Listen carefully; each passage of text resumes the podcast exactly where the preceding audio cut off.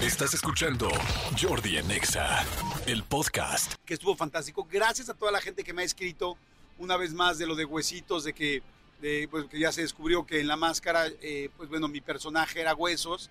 Y gracias a toda la gente que ha escrito, han escrito cosas lindísimas, que si merecía ir a la final o no. Miren, yo solamente les puedo decir que yo la pasé increíble, me divertí muchísimo.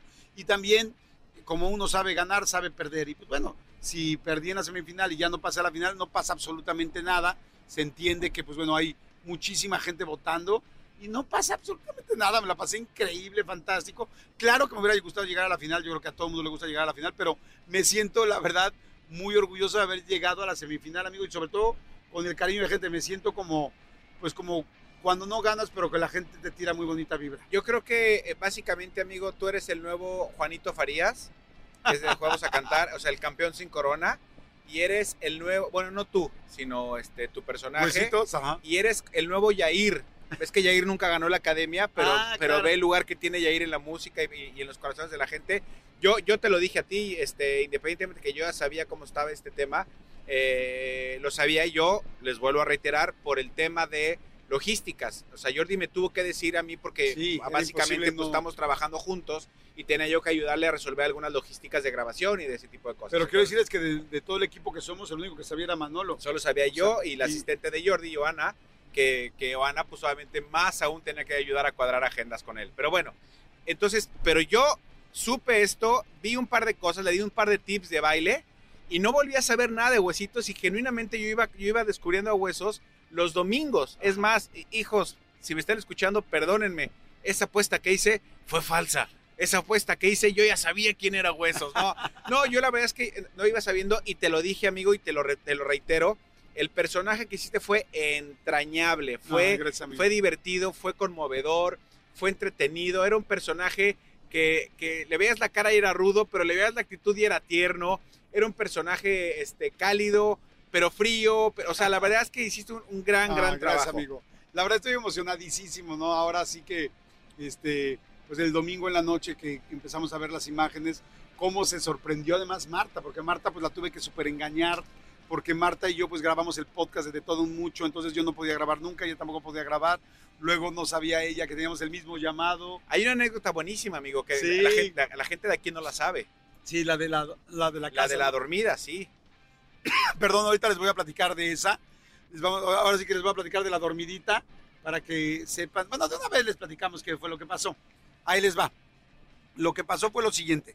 Que ya, amigo, muchísimas gracias. Ah, no, porque tenemos la, la, la, la rola ochentera. Sí, sí, No sí, soy tonto. no soy tonto. ¿Qué tal? Que mucha gente me dijo, te caché en el momento en que en el último programa dijiste no soy tonto como... Ah, como, sí. Ajá, como huesitos. Pero la verdad es que se me fue, o sea, no me di cuenta que había dicho no soy tonto. Hasta ahora que lo vi dije, no, bueno, sí.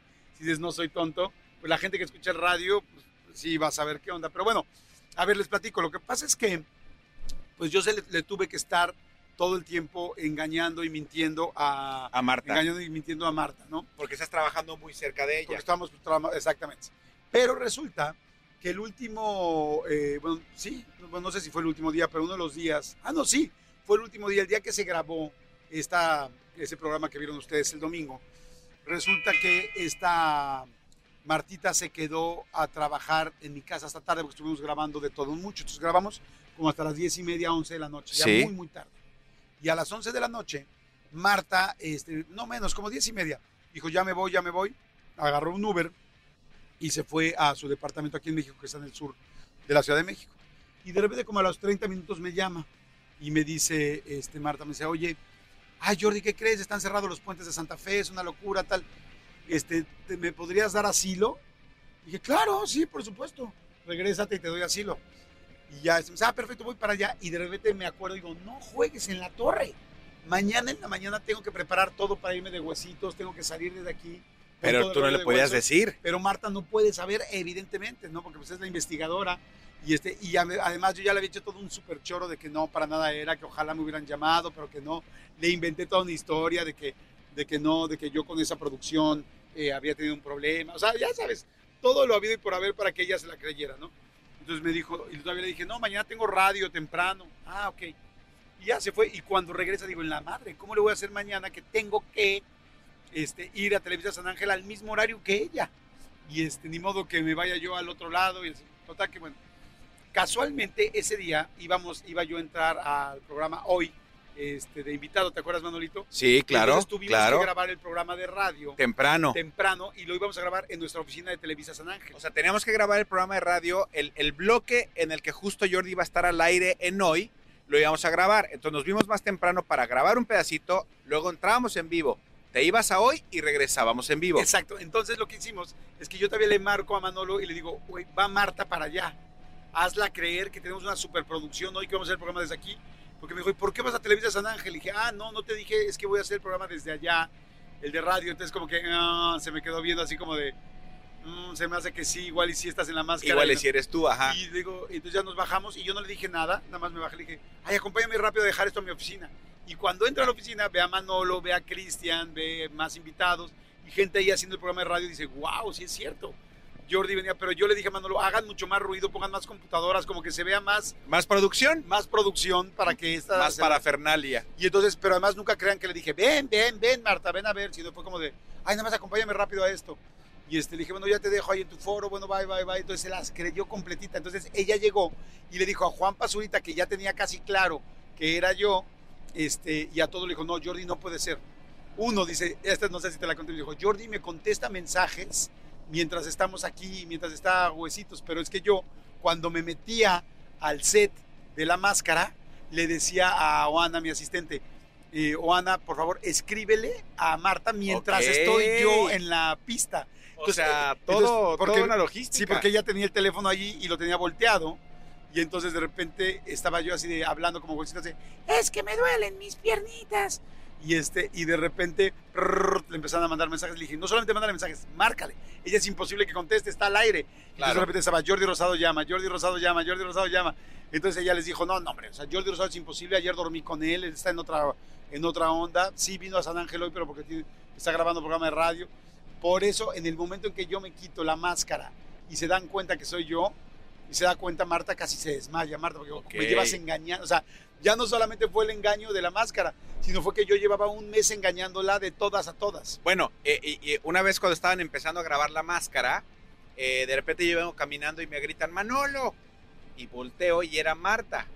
Y entonces Marta, me, o sea, la saludé porque estaba grabando, yo estaba en Televisa haciendo cuando hacíamos el hotel VIP Ajá. y Marta estaba ahí grabando el hotel. Entonces me dijo, ¿qué haces aquí? Bueno, Y- ella estaba grabando la máscara. Perdóname, perdóname, ella grabando la máscara. Entonces me dijo, ¿qué haces aquí? Pero su pregunta fue como de, ah, Ah. Jordi está aquí, Manolo también. Obviamente yo genuinamente no estaba ahí por Jordi, yo estaba grabando, y le- porque el, el foro que teníamos del Hotel VIP estaba, era el foro de enfrente de la máscara, o sea, compartíamos exacto. pasillo. Entonces genuinamente yo sí estaba grabando ahí lo del hotel, estaba yo ha- haciendo el programa de- del hotel, pero hasta incluso, entonces le tuve que decir a Marta, ven para que conozcas el foro, porque no me creía. O sea, me hizo cara como de, ¿y dónde está Jordi? Entonces yo le dije, pues no sé, ya viene para acá, pero no sé, Claro. tú ya estabas en Camerinos. Sí, exacto. Pero no se lo dije. Ah, estuvo muy interesante. Oigan, bueno, el asunto es que este, así fue. Bueno, luego, ¿sabes qué cosas hacía? Como yo tenía los horarios de la máscara, Ajá. le ponía y le decía, este, oye, eh, puedo, hay que grabar podcast. Puedo tal día de tal hora tal hora. Y él decía, ay, no, no puedo, tengo la grabación de la máscara. Yo, ok, bueno, puedo tal día de tal hora tal hora. Ay, no puedo, tengo el día de la máscara. También tengo la máscara. Y yo, oye, Martita, pues ¿cuánto graban? Pero es que yo le estaba diciendo las fechas exactas. Claro. Porque yo tenía el calendario. Claro, claro. Entonces yo decía, no mames, no hay manera de que sea Jordi. Jordi siempre puede cuando yo no puedo. O sea, entonces la verdad sí le hice su ramversé bastante ¿Y agradable. funcionó? Y funcionó, exactamente, y funcionó. Señores, pues bueno, este es ahora. martes, espero que estén Y con todo. Fernández les prometimos, yo les prometí ayer hablar un poco de lo que pasó de la máscara, que pues bueno, evidentemente ya muchísima gente me ha escrito, porque bueno, para la gente que no se había enterado o no lo vio, aunque muchísima gente vio la máscara, estoy impactado de la cantidad de gente que lo vio. Pues bueno, sí, efectivamente yo era el personaje de Huesos, este, y bueno, me quitaron la máscara este domingo y fue una experiencia padrísima, amigo. Sí, eh, a, a ver, ¿qué, qué es lo que pasa? Por supuesto, para que un programa como este tenga, tenga el éxito que tiene y un programa como este tenga la, la fuerza que, que debe de tener, pues por supuesto es importante guardar la secrecía y, no estar diciendo las cosas. Eh, como, como Jordi se los platicaba ayer, pues sí, yo, yo sí sabía, yo, sabía, supe desde el día uno, este, pero me tenía que callar. Incluso mucha gente me escribía y me decía, ¿verdad que Jordi es huesos? Y yo, güey, ¿a qué hora? Esa era mi respuesta. Y decía, ¿a qué hora pretendes que Jordi se meta a una botarga de un personaje y le dé vida? No hay forma. Pues, ¿qué creen? Sí hubo forma y amigo, no es porque seas mi amigo, pero lo hiciste increíble. Estuvo buenísimo. Ay, gracias, amigo. La verdad lo disfruté muchísimo. Fíjense. eh, ¿Cómo, la- es el proceso? Mira, a la mitad del año, eh, este, exactamente yo estaba en junio, estaba en mis vacaciones de junio y ya estábamos cargadísimos de chamba. O sea, yo ya traía una chamba impresionante. Y, este, y entonces eh, me marcó Miguel Ángel Fox, que es el productor junto con Cookies, de, con Cookies Razo de este programa, para hacerme la invitación. Le dije, oye, me encantaría, mi querido Fox, pero no, no me da la vida, o sea, no me da tiempo. Sería imposible poder hacer algo así este, porque pues son, es, es cantar. Eh, Primero le dije, no canto nada. O sea, le dije, Fox, le dije, mil gracias por la invitación, pero no canto nada. Y entonces este, le dije, segundo, no tengo nada de tiempo. O sea, he tenido, la verdad, creo yo que este año, el año laboral, por lo menos en los medios más pesado que he tenido en toda mi vida.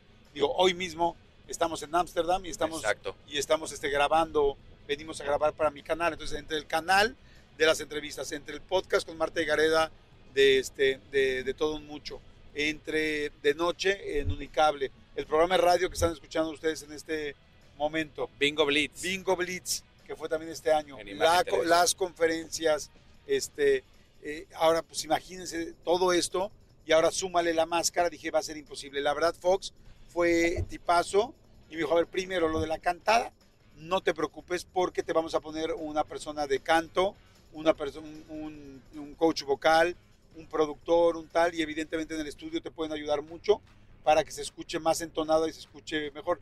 De cualquier manera, también tienen que, que Modificar la voz. modificar un poquito la voz para que tampoco se note a la primera quién es, si no es muy fácil, pues la gente podría eh, captar quiénes son. Entonces me dijo, por la voz no te preocupes, me dijo, ha ido gente que realmente ha cantado muy poco y aún así se logra escuchar bien en el estudio, ¿no? Entonces dije, ok, le dije, y ahora los tiempos, y los tiempos me dijeron, este, pues mira, los tiempos eh, te vamos a ayudar a todo irlo pues acomodando a como tú puedas y a como a como tú puedas y a como se pueda ir, ir este, haciendo que sea posible. Le dije, ¿en serio? Le dije, pues ok, mándenme por favor las, este, la agenda y a partir de la agenda de ustedes y cruzarla con la mía, veamos si lo logramos, si lo podemos hacer. Y efectivamente, efectivamente, este, eh, cuando me mandaron la agenda, pues nos dimos cuenta, porque fueron muy flexibles conmigo, porque como graban varios días, decían, ok, si no grabas tal día, eh, si no puedes tal día, entonces te pongo en la segunda, en el segundo programa. Si no puedes en la mañana, te ponemos en, En la, tarde. tarde. Si no puedes ese día, te mandamos al otro día, aunque sea hasta al final del programa. O sea, realmente me ayudaron de todas las maneras posibles para poder estar en el programa. Y entonces así fue como decidí entrar. Esa es como la primera parte. Y este, es, es- sí fue todo un rollo aprender a cantar. Fui con un coach vocal, cada canción la tuve que ensayar. Me dieron unos ejercicios con un globo para tener más aire, para aprender a usar el diafragma. Este, la verdad fue fantástico, fue padrísima experiencia. Así como hubo unas que me sorprendí, dije, wow, me salió la canción. Hubo otras donde casi lloré. Decía, es que no hay manera. Cuando andaba medio ronco, medio mal, dije, es que no puedo. Y mi coach y, la produ- y el productor musical me decían, tranquilo, sí lo vamos a lograr. A ver, repíteme nada más esta, letra, esta, esta palabra, solamente esta frase. Acuérdense que ahora pues pueden editar las canciones, porque cuando tú estás cantando adentro de la máscara, en realidad no estás cantando en vivo. O sea, es un playback que ya hiciste previamente en un estudio, ¿me explicó? Ok, ok. Sí, sí, pero, eh, está pregrabada la, la, la voz. O sea, sí es tu voz, sí, sí, la cantaste pe- tú. Pero la grabaste previamente. Exactamente, es como si fuera un artista que fue a hacer playback. Sí, porque si no, si no se escucharía, o sea, tapado porque estás encerrado en esta máscara. No, además les digo una cosa, es eh, de los retos más fuertes de estar en la máscara, es ponerte el traje. Es verdaderamente dificilísimo este, moverte, cantar, los escalones, ver, este, es muy sofocante. O sea, inclusive todas las botargas tienen este, ventiladores Ventilador. adentro y aún así el ventilador te hace medio el parito, pero muy leve. O sea, el gran reto de la máscara, además de cantar y además de bailar y todo este rollo, es aguantar adentro de la máscara que, que no te dé claustrofobia eh, y te cansas, es muy cansado, muy cansado porque estás cargando a veces, este, pues no sé cuánto pesaba el traje de huesos, pero pues por lo menos unos 20 kilos, ¿me explicó? Ok. Pues sí es, sí es muy pesado. Y la visión es muy reducida, como las, las botargas están increíbles, están, yo le mando un felicito a la gente de vestuario de Televisa y a toda la producción de la máscara, qué producción tan más, tan, tan más fregona, tan más buena. Profesional. No, hiper profesional, buenísimos, Sí, buenísimos. yo, o sea, yo que me dedico a esto, eh, cuando tuve oportunidad de, de entrar, porque además, cuando yo entré a conocer toda la parafernalia de la máscara, eh, no fue por Jordi. O sea, yo literal entré por, por pues, yo tengo mi gafete Televisa y unas personas de la producción que yo conozco eh, me metieron justo cuando Jordi no estaba para que la gente no, no, no asociara, porque pues sí, después de veintitantos años juntos tú y yo, amigo, pues la gente medio puede- podría haber asociado que tú Claro. estabas dentro de la máscara si me veían ahí. Entonces el día que yo fui a conocer todo eh, de cómo opera la producción, Jordi ni siquiera estaba ahí, justo para evitar eh, suspicacias. Efectivamente, y este, bueno, pues eh, meterte al- a la máscara es complicado. Bailar, yo tratas de bailar, tratas de aprenderte los pasos, de ver las coreografías, de emparejarte, pero de repente no ves a los bailarines al lado, no ves la referencia de enfrente. Muchas veces te pierdes en el escenario porque nada más alcanzas a ver un pedacito. Yo Como tenía, referencia. exactamente, yo veía por la nariz, por lo que era la nariz de huesos, por ahí veía tantito. Y, este, y de repente era terrible porque de repente se te baja la, se te, se te baja la botarga, la parte de la cabeza, entonces me tapaba un ojo, traes una media en el pelo para que no te agarre el pelo contra la máscara y entonces se te baja la media y te tapa el ojo y de repente ya no ves. Dos veces tuve que cancelar mi bailable así de paren, paren, paren porque no veo nada, no, me voy a caer. Una vez me caí. Claro que todas esas cosas las cortan, ¿no? O sea, no, no las ves al aire en vivo porque pues vuelven a hacer el musical para que se vea lo Limpio. mejor posible. Este, eh, fue lindísimo escoger la máscara, fíjate, eso es algo muy bonito. La verdad fue muy padre porque la producción me mandó varias opciones De personaje. de personajes, perdón, exactamente, de varios personajes. Y dentro de los personajes había uno como Huesitos, pero no era Huesitos, es que era como una referencia. Y entonces lo vi y dije, híjoles, me encanta, porque eso sí, era una calavera con hoodie, con sudadera. Y, y yo, ya ves que yo pues, siempre traigo hoodies Sí, sí, y sí. me encantan las hoodies, entonces me encantó porque dije, es como, es como este, como un niño, como un niño calavera y me encantó. Y cuando se lo enseñé a Manolo, eso estuvo muy lindo, porque se lo enseñó a Manolo y Manolo fue el primero que me dijo la frase de, es que me tiemblan mis huesitos. Exactamente. Y, este, y, y entonces me encantó cuando Manolo fue entonces fue como muy inspirador tu comentario, amigo. Gracias, dije- amigo. Porque dije, sí, esa, porque yo quería que fuera tierno, pero como que no encontraba bien cómo. Y tú que eres muy bueno para el rollo como de personajes, hiciste la voz de es que me tiemblan los huesitos y dije, perfecto, desde ahí la agarré y como que inclusive ese fue como mi mantra. O sea, yo me lo escribí en mi teléfono y cada vez que quería ver cómo habla, cómo piensa, cómo dice, cómo es huesitos, repetía yo en mi cabeza, es que me tiemblan los huesitos. Y entonces, y luego Omar me hacía mucho como decía, ¿por qué hace la voz tan chillona? Porque ya te ponen un aparato bueno, para que Distorsione se la voz. la voz. Pero yo la hacía todavía más chillona porque Omar es bien tramposo el canijo. Se me acercaba para escuchar mi voz. No tramposo, sino simplemente suspicaz. Es curioso, saber. es curioso. quería saber quién era. Pero además, eh, eh, tú tienes una voz muy peculiar, amigo. Tienes una voz, o sea, es, es- ese como ronquidito que tienes, hubiera sido muy fácil de adivinar si no te hubieran puesto esa distorsión. Sí, sí, sí, exacto. Entonces, como se acercaba, entonces yo cada vez hablaba así, era, oye Omar, Martita, te amo, te quiero. Además, imagínate con Marta ahí enfrente. Claro, porque Marta fue investigadora esta temporada, Marta Gareda. Exactamente, entonces fue este, padrísimo, porque además Marta, al mismo tiempo que a mí me llamaron para hacer el personaje, me habló para decirme que la habían llamado de juez y entonces estaba feliz. Jordi, me están llevando para la máscara de juez. De Y investigadora. Estoy feliz, sí. investigadora, y yo así como, sí, de investigadora, perdón. Y yo así de, wow, qué padre, tal. Y a Marta la engañé, pero cañón. Pero bueno, les voy a dejar la historia hasta, eh, hoy hasta aquí y mañana seguimos platicando. Está O sea, padrísimo, sí. Así fue como escogí el, así fue como escogí el personaje de los cuatro. Fíjate que a mí, híjole, esto igual no está padre, pero me mandaron la imagen de eh, Digiboy o de Game Boy, el que era como Game Boy, Ah, Pixel, Pixel Boy, Pixel Boy, que era Nicola, ¿no? que era Nicola. Y a mí ese no me encantó. Como que sentí que no tenía tanta eh, expresión, Sí. o que no podía generar tanta expresión al ser tan cuadrado. Exacto, y de hecho todo era a través de un monitor. Exacto. Entonces yo preferí, aunque, te, te digo, nada más me mandaron una referencia, pero de ahí ya la gente de Televisa fue la que creó esta, este huesos tierno, lindo y con esos como, pues como gogles que tienen, ¿no? Porque es como chistoso. Sí, es, es, es como gogles de, de Minion.